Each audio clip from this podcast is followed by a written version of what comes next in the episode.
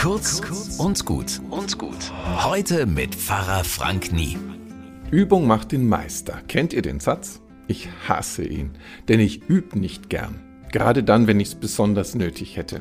Es kostet mich ganz schön Überwindung, genau das zu tun, was ich nicht gut kann. Und das immer wieder, damit ich es besser kann.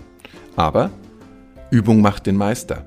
Und wenn ich zum Beispiel ein bestimmtes Lied auf dem Saxophon spielen können will, dann hilft nur üben.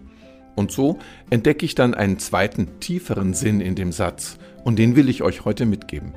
Übung macht den Meister bedeutet, wer übt, hat schon die Meisterschaft in der Tasche.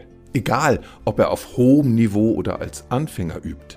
Wer übt, ist schon ein Meister, weil er oder sie dranbleibt, sich weiterentwickelt, etwas verändern will und wird. Das Üben an sich ist eine eigene Meisterschaft, ganz ohne den schnellen Erfolg. Bis morgen.